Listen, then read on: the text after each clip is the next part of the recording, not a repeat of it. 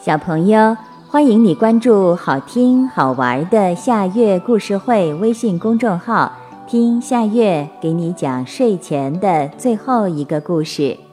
你准备好了吗？现在夏月故事会开始了。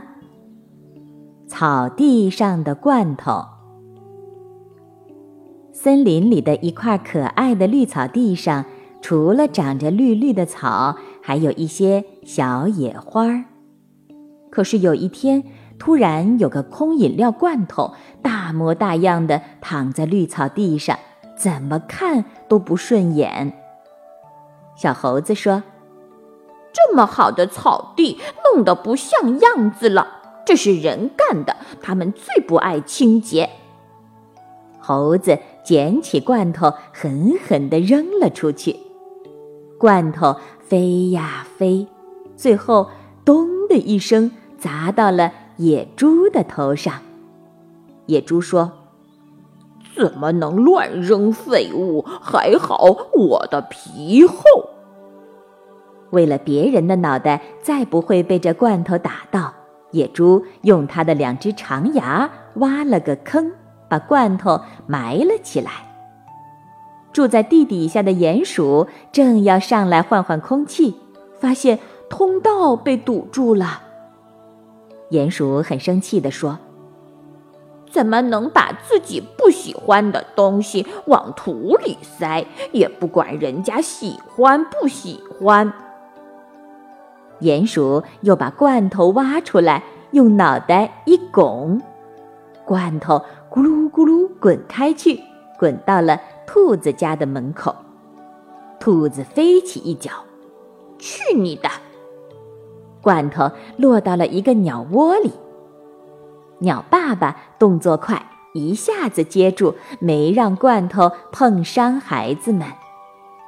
鸟妈妈问鸟爸爸：“是给咱们的孩子送吃的来了吧？”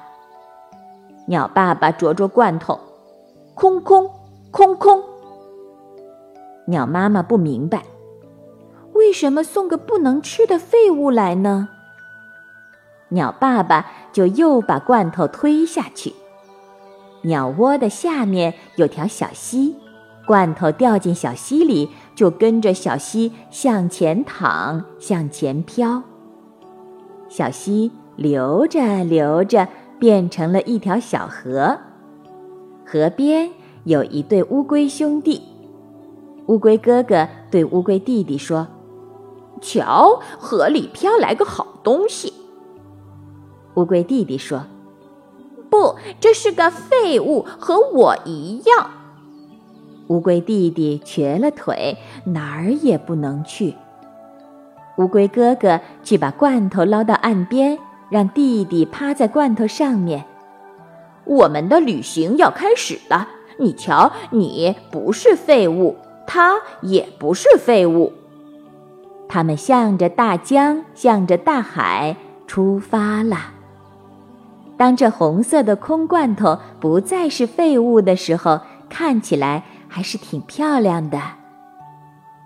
小朋友，这个故事的名字是《草地上的罐头》，这也是今天的最后一个故事。现在到了该睡觉的时间。好好的睡一大觉，做个美梦。我们明天再见了，晚安。